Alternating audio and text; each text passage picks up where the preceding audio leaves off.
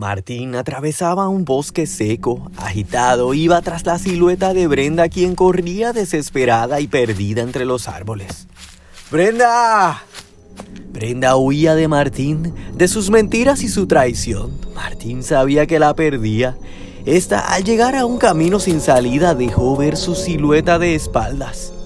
Brenda, perdóname. No lo hice queriendo. Me tendieron una trampa. Figura se dio vuelta mostrándole su rostro a Martín.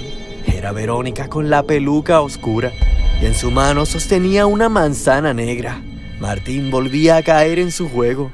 ¿Te tendieron una trampa o caíste por voluntad propia? Verónica mordió la manzana con una mirada de lujuria. Martín lograba ver a Brenda al fondo. Esta se desvanecía y se imposibilitaba de hablar. Martín intentó buscarla, pero pronto Verónica lo atrapaba entre ramas negras que salían detrás de sus hombros. Martín gritaba por Brenda. Brenda, no es lo que crees. Verónica reía al tenerlo preso. Es inútil, Martín. Ya la perdiste. Martín despertó del sueño. Bañado en sudor y azorado, miraba a cada lado asimilando se trataba de una pesadilla, la más macabra y oscura que recordaba tener desde haber conocido a Verónica. Una vez en el balcón respiró aire puro y colocó su vista hacia el mar para calmar la ansiedad nocturna. Pero el solo hecho de saber que Verónica se instalaba en el santo oasis lo llenaba de escalofríos. Y precisamente hablando de la susodicha, Verónica se paseaba apenas unos pasos del balcón de Martín, pero este enfocado en calmarse y con la mirada cubierta pasó desapercibidas las siluetas de Verónica y Alexandra. Estas se dirigían de regreso al cuarto del hotel. Bueno, hoy duermes en la cama donde estuviste con Martín. Me imagino que dormirás feliz. Dormirás en el balcón para que no huelas nuestros sudores. Ay, qué pervertida eres, Verónica. Oye, ¿y qué tal si Martín le da con regresar a nuestro cuarto? ¿Vas a brincar al balcón? No, solo ponemos el rótulo de no molestar. Martín es el gerente del hotel, querida. Puede hacer lo que quiera, ¿no? No me importa que lo haga entonces. Si quiere corroborar sus sospechas, mejor para mí. Me conviene que sepa que estoy en el hotel y no en Puerto Rico. ¿Y eso? Ambas entraban al cuarto. Verónica campantemente se estiraba frente al espejo, porque acabo de cobrarle la deuda a mi querida Susie. ¿Qué hiciste, Verónica? A ver, ¿cuánto puedo confiar en ti? Mírame dónde estoy. Mira todo lo que he hecho por ti y es que dudas de mi fidelidad. Bueno, no sería la primera vez que una amiga me traiciona. ¿Que me vas a desaparecer como la usurpadora le hizo a la enfermera? No que la usurpadora era la buena. No sé, no vi esa novela. Pero cuéntame, ¿qué hiciste ahora, Verónica? ¿De verdad quieres saber? ¿Qué le hiciste a Susana? ¿Debo asustarme? No, porque tú nunca me harías daño, ¿verdad? ¿Qué hiciste, Verónica? Ya dime. Digamos que la mandé a volar. ¿Qué? Una caída moderada de un segundo piso. Verónica, ¿qué, qué tú qué? Bueno, resultó que estaba en un tercer piso, so... Ups. Ay, Verónica, no, no, no. ¿Cómo pudiste? Ya te dije, me aseguré que la muy perra no le dé su primogénito a Martín. ¿Qué? Se me fue la mano. Alexandra se impactó con la revelación. Verónica aportó a su defensa jurando que se encargó de que fuera un susto mayor. Tranquila, que me aseguré que solo pierda al bebé. Te seguro está viva. Verónica, dime que. Dime que estás bromeando. No, pero relax, todo fue perfecto. La caída fue en un hospital, así que recibirá atención médica al instante. ¿Ves que no soy tan mala? Alexandra no se reponía de la impresión. Alguien llamaba a la puerta del cuarto. Verónica se inmutó con una leve sonrisa de maldad. Alexandra sentía miedo de estar en el mismo cuarto con su amiga. Con mente de escritora, pensó que quien tocaba la puerta podía ser tanto su salvación como su condena por ser cómplice de una criminal. Verónica le dio una mirada confiada a Alexandra y sin nada que temer abrió la puerta. Sí, buenas, aquí están las toallas que ordenaron. Yo no he ordenado ninguna toalla. ¿No es el cuarto del señor García? No. Ah, perdone, me debía haber equivocado de cuarto. Soy nueva. Verónica dijo adiós con símbolo de paz. Fuera del cuarto, la empleada le confirmaba por radio a Martín que en el cuarto se hallaba la misma mujer de la fotografía que éste le había mostrado. Es ella, señor. Gracias, Celeste. Martín, contemplando la fotografía de Verónica en sus manos, la estrujó lleno de coraje. Ay, Martín, pero ¿qué más confirmación necesitas si es evidente que metiste la pata? Y hablando de metidas de pata, Natalia Israel se encontraban en las afueras del salón. Esta contemplaba el mar mientras no dejaba de esperar por el acercamiento de Israel. Este se acercó campantemente. ¿Y bien? ¿Qué tal la sorpresa de hoy? Ah, Israel, ¿lo dices como si tuviera mucho que decir? A ver, ¿qué te pareció Mirella? Canta bien, le brillan las piernas a una milla. ¿Qué más quieres que diga? ¿Que no ves el talento que tiene? ¿No crees que podría ser la futura estrella del Caribe? Eh, sí, ¿y eso que tiene? ¿No es lo mismo que querías hacer conmigo? Sí, pero bien claro que a ti eso ya no te interesa, ¿no? Ah, no, ¿y quién dijo? ¿Cómo que quién dijo? Tú misma renunciaste a ese sueño. Israel de pronto asimilaba estar hablando de más. Ajá, ¿decías? Natalia lo atrapaba en su propia mentira. Ay, Natalia. ¿Me quieres explicar, Israel? ¿Me quieres decir cómo es que de pronto lo recuerdas todo? No sé, quizás ya todo volvió a su lugar aquí. Quizás recuperé la memoria. ¿Sabes? Pienso que hiciste todo esto para probablemente convencerme de que siguiera cantando, pero lamentablemente no te funcionó. No, tranquila, que yo ya encontré a mi artista y esta sí que va a brillar no se va a sabotear el éxito ella misma. Israel dejó a Natalia. Esta no podía contener su ira y aunque trató de quedarse quieta no lo logró. Israel, no me dejes con la palabra. ¿Qué? ¿No fue así justo que me dejaste tú? Y precisamente antes de tener ese accidente. Natalia se quedaba sin palabras. Israel no tenía pelos. Ese accidente donde casi me mato, si bien recuerdas. No, si ya veo que tú eres el que recuerdas todo. Sí, tienes razón, nunca perdí la memoria. Todo fue fingido. ¿Es lo que querías escuchar? Qué patético tu plan, Israel. ¿En serio? ¿Hacerte el desmemoriado para qué? ¿Para fingir que no me recordabas? ¿Tan mal te traté? Eso, contéstatelo tú misma. Porque te digo algo, dentro de mi fantasía de no tener memoria, bien que estuve disfrutando el no recordarte. Israel se retiró. Natalia se quedaba plantada y sin palabras nuevamente. Y a pocos pasos Mirella la observaba detrás de una palmera, con ojos que morían de curiosidad. Se preguntaba qué habría sucedido entre estos dos. Mientras, una esperanzada Marta observaba a una enfermera quien monitoreaba los vitales de Agustín. Esta miraba lo preocupada que Marta la observaba. Dime algo, este. Sandra es tu nombre. Sí. ¿Cuánto es lo más que has visto un paciente que tarde en despertar de un coma? Pues todo depende. Los he visto de solo horas, varios días, meses. Meses. Ay, Dios mío. Yo no sé si puedo aguantar tanto tiempo verlo así. Es tan activo mi hijo. Recuerde que el coma fue inducido. Los médicos solo quieren evitar un daño más profundo. Pero no pierda la fe, Marta. Gracias, nena. Bueno, la fe es la que estoy perdiendo en mi amiga Susana. ¿No la has visto allá afuera? No, afuera no hay nadie. Pero vuelvo y verifico y le dejo saber, ¿ok? Gracias, Sandrita. Qué raro. La enfermera salió. Marta se acomodó en el mueble mientras se distraía con el televisor. Los titulares de las noticias comenzaban. Marta prestó atención y subió el volumen al sorprenderse con lo que veía. Noticias Telemundo a las 5 hayan cuerpos sin vida de mujer en el yunque. Se cree que se trata de turista desaparecida. Ay, amado, pero ¿y para qué van al yunque solos? Mira eso. Una mujer que ni vive en este país. Eso sí fue un suicidio, qué pena. Bueno, pero ¿y esta Susana? ¿Dónde se metió que no aparece? Marta miraba el teléfono, sin sospechar que la razón por la cual Susana no llegaba era la misma razón por la cual hallaban un cuerpo en el yunque. Al mismo tiempo, Oliver sintonizaba las noticias en el televisor de su sala, pero con Karen al teléfono no prestaba atención a la noticia de último minuto. Oliver jamás sospechó que la misma se trataba de Teresa. Este guardaba en la nevera los restos de la cena que había tenido con Karen. Se recostaba sobre el tope de la cocina recordando la compañía de esa tarde, sin lograr percatarse de lo que plasmaban en las noticias. Karen, de verdad que hace mucho que no comía tan bueno.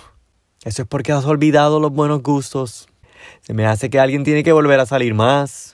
Eh, no te culpo en eso. Hace mucho que no me doy estos gustos. Bueno, ¿y qué te parece si la próxima vez yo te cocino algo? Uno de esos platos que se han vuelto mi especialidad. Tú cocinando. Que el tiempo me ha enseñado, Oliver. Déjame mostrarte que ahora sí cocino bien. Bueno, eso habrá que verlo y probarlo para creerlo. De pronto, Oliver tenía que atender a la puerta. Este le avisaba a Karen que le devolvería la llamada. Al abrir la puerta, un desesperado Lorenzo pedía ayuda imposible. Lorenzo, ¿qué pasó? ¿Qué haces aquí? Mi mamá, Oliver. Mi, mamá. ¿Qué, pasó con Teresa? Está en todos lados la noticia. Oliver, mírala. Mírala en tu televisor. Lorenzo, rendido en llanto y desespero, se tiró sobre Oliver quien confundido y desorientado logró entender al mirar el televisor. Este llevó a Lorenzo hasta el interior, acercándose así al televisor y subiéndole el volumen al mismo. Lorenzo escuchaba sentado mientras Oliver se negaba al ver una fotografía de Teresa seguida del titular encontrada muerta. El cuerpo de Teresa Duque, residente de la ciudad de Boston y quien llevaba días desaparecida, fue hallado esta tarde por unos hikers que exploraban el bosque del yunque. La mujer fue hallada con varios golpes, que indican que sufrió una caída de al menos unos 25 pies de altura. Al momento, se cree que la mujer exploraba el yunque sola. La policía continúa investigando la escena. ¿Pero cómo pasó esto, Lorenzo? No lo sé. Llevaba días que no sabía de ella, me estaba preocupando. Fui a la policía y solo me pidieron que esperara. Al parecer unos hikers la encontraron y fue cuando ahí me avisaron. Teresa, pero ¿cómo vino a pasarle esto? ¿Por qué se fue sola? No lo sé.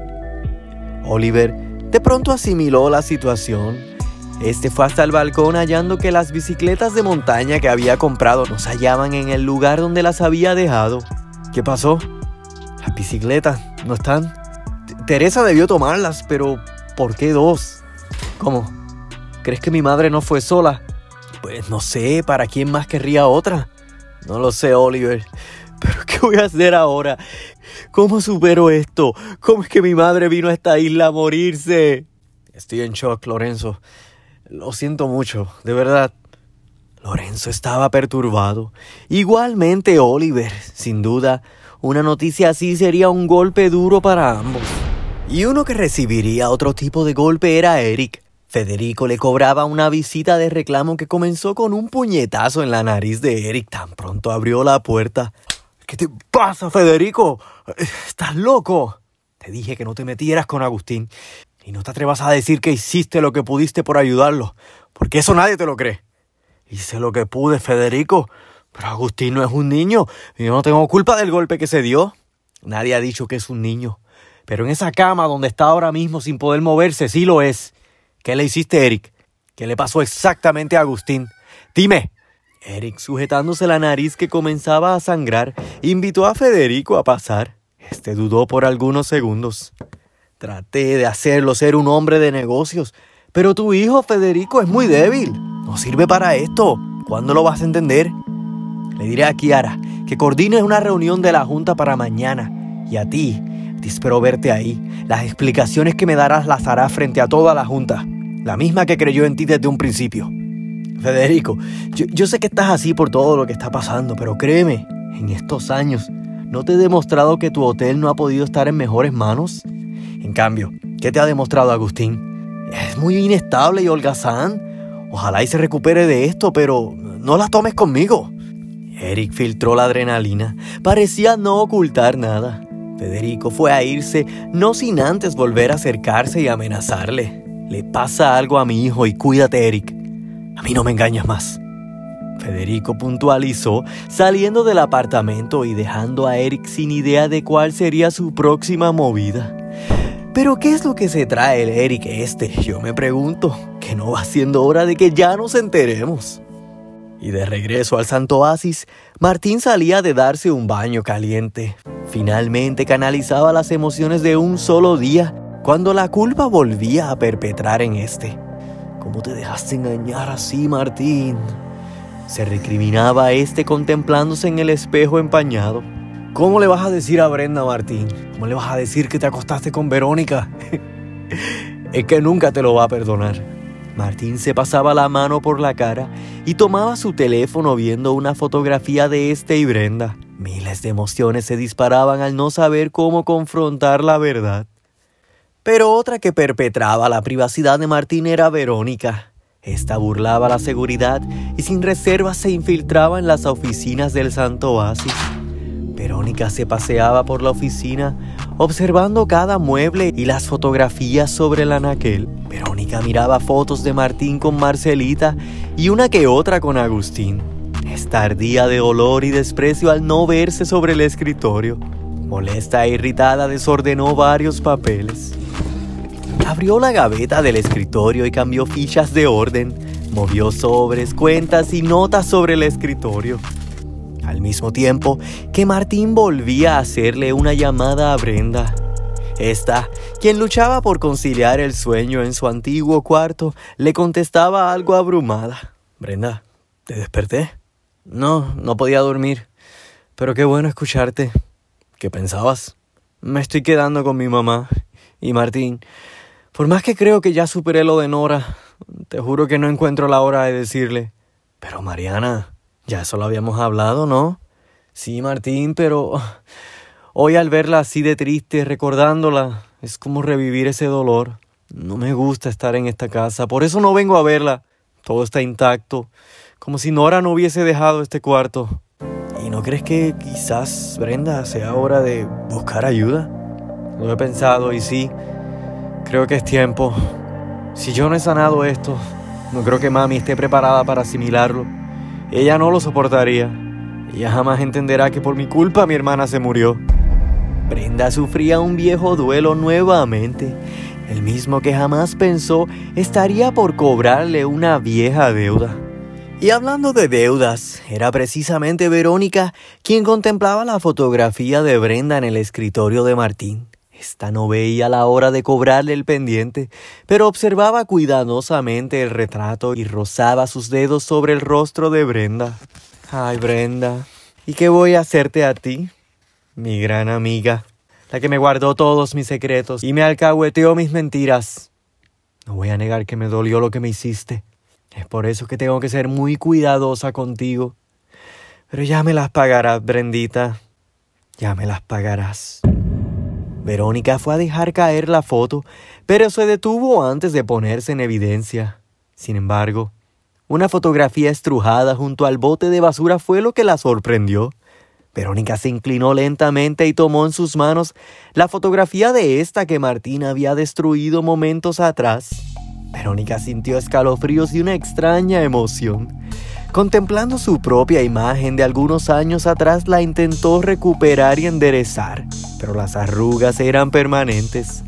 Aún así, Verónica sonrió. Sin duda me quieres, Martín, aunque lo trates de ocultar. ¿Por qué vas a tener una foto mía aquí? ¿Mm? Ay, Martín, es que lo sabía.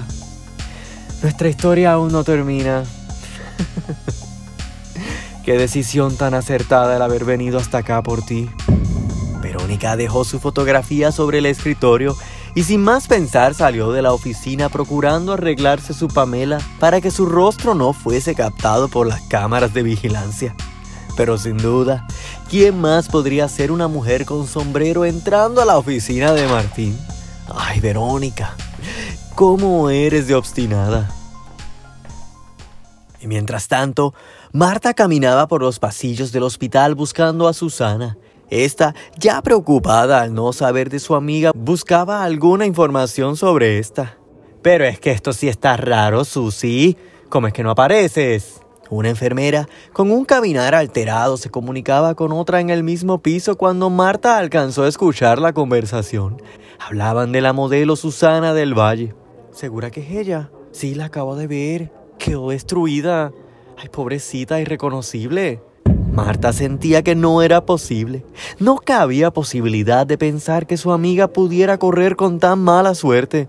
Disculpen. ¿Ustedes están hablando por casualidad de alguien conocido? Ay, perdón señora, no, no sé de quién habla. Vamos, que yo te escuché. Bien claro que dijiste Susana del Valle, y ella es mi amiga. ¿Qué le pasó a Susana? La enfermera quedaba en una terrible posición. Pero más terrible sería la impresión de Marta al saber que en efecto ésta hablaba de la misma persona. Y es que sin duda, una noche difícil de digerir se les venía encima a muchos, como a Lorenzo, quien lidiaría con el desconsuelo y el dolor de perder a su madre de la manera más inconclusa. Oliver, por su parte, le ofrecería un techo y la compañía de esa noche. Lorenzo intentaría dormir, pero el rostro de su madre lo detendría de conciliar el sueño. Caería despierto en mitad de la noche y caminaría por la sala de Oliver viendo fotografías de este y Verónica. Otro sin dormir sería Martín, quien finalmente rendido ante una noche de locura recibiría una llamada de Federico con doble terrible noticia. Deprisa tomó el primer abrigo y se puso los primeros pantalones que halló. Martín se encontraba una vez más de regreso a Puerto Rico. Dina, por su parte, entraría al cuarto donde Brenda dormía y en silencio disfrutaba ver a su hija dormir en su vieja cama. Dina le acomodó la cobija y sin poder evitar miró la cama de Nora. Le pareció verla descansar justo como hacía cada noche cuando venía a darle las buenas noches a sus hijas. Por su parte, Natalia intentaría dormir, pero la intriga por descubrir quién era la tal Mirella la desvelaba y la hacía acosarla en internet. Natalia miraba videos y veía las fotos de esta en sus redes sociales. Sentida, notaba cómo sus últimas publicaciones incluían a Israel de manera exclusiva y provocativa. Sin duda, Natalia se perdía en ella misma y comenzaba a odiar a la tal Mirella. Y así, Verónica regresaba a su cuarto, satisfecha con el inicio de su venganza y segura de tener a Martín cada vez más cerca de sus brazos. Alexandra, quien aprovechaba para escribir en su computadora, la observó entrar. Verónica se miró ligeramente al espejo, quitándose su pamela y poniéndola a un lado. Verónica le lanzó una mirada a Alexandra tras el espejo. ¿Qué miras? Nada. Lo determinada que eres. Me asustas. ¿Cómo? Por favor, Alexandra. Ya te dije que solo fue un susto lo que le hice pasar a Susana. ¿Cómo? ¿Entonces no está muerta? No, digo, esas no fueron mis instrucciones. Solo deshacerse del bebé. es que no le tocaba a ella dárselo. Eso siempre me tocó a mí. Me voy a bañar. Ha sido una noche larga. Alexandra sonrió forzada e intentó acostarse. Puso a un lado la computadora y se acostó en su cama intentando conciliar el sueño. Pero sin duda, aunque esa noche muchos tendrían problemas para dormir, Agustín en su estado inconsciente parecía conectar con el mismo sueño que Martina había tenido horas antes. Agustín corría por un laberinto de espinas. Este iba tras Martín, quien se veía perdido y desesperado. Agustín gritaba el nombre de su hermano, quien sin duda era hechizado por la reina de espinas. Agustín, cansado e impotente, se detenía en el medio del bosque se miraba sus manos y pronto se quedaba sin oxígeno. Este gritaba ayuda cayendo en el suelo sin que nadie lo pudiera ayudar. Al mismo tiempo que el alma de Susana divagaba por el mismo bosque. Vestida de negro y con sangre en su vientre se encontraba con Agustín. Este la miraba confundido al descubrirla en el mismo valle de muerte. Susana, ¿eres tú? Agustín, ¿qué nos pasó? No lo sé, pero creo que estamos muertos. Fue ella, Agustín. Fue Verónica. Verónica nos mató a todos. No, aún no es tu tiempo, Susana. Susana miraba el rastro de sangre. Buscaba desesperadamente un espejo, pero solo hallaba árboles secos. De pronto el camino lúgubre se abría para esta, pero cubierto por espinas y obstáculos se le dificultaba caminar. Susana volteó a mirar a Agustín, pero este ya no estaba. Así que siguió su camino hacia un destello blanco. En él encontró a su abuela con una niña en manos. Mamita, ¿eres tú? Es a mi bebé. Susana, que mucho te he extrañado. No entiendo. ¿Estoy muerta? No, hija. pero tu bebé y yo vamos a estar bien. Ahora vuelve, vuelve a la vida y date la oportunidad de vivir. Pero esta vez vive de verdad. Susana no concebía lo que le pasaba y como si fuese desplegada de otra dimensión regresó con vida al quirófano de un hospital. Esta volvía a ver la luz. La tenemos, doctor, la tenemos, dijo una enfermera al registrar sus signos vitales. Susana volvía a la vida y con lágrimas que caían sin control se hallaba de vuelta. Anestesia general, anestesia general, que no lo sienta. Susana no entendía. Sentía que su cuerpo no era el mismo. Y es que en efecto, la Susana que habíamos conocido ya no sería la misma. Esta logró extender su mano y rastreando su cuerpo, descubrió que el mismo estaba incompleto. ¿Qué me pasó? ¿Qué me pasó? Comenzaba a desesperarse, descubriendo que jamás sería la misma. ¿Qué me pasó? ¿Qué me pasó? ¿Qué me pasó? No, no.